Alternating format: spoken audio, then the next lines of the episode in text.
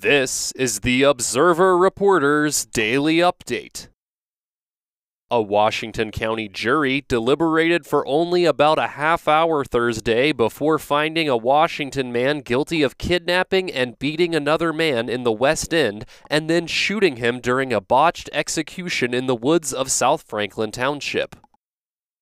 Two years after it was disassembled and moved, the more than 200 year old Sumney log home will be rebuilt in Mingo Creek County Park. The Washington County Commissioners on Thursday voted to seek bids from qualified companies to put the logs back together at the park's area for organized camping and students at St. Patrick's School in Canonsburg are learning a new subject, compassion, by lending a hand through a new after school group who visit community members who can't get out of their homes on their own.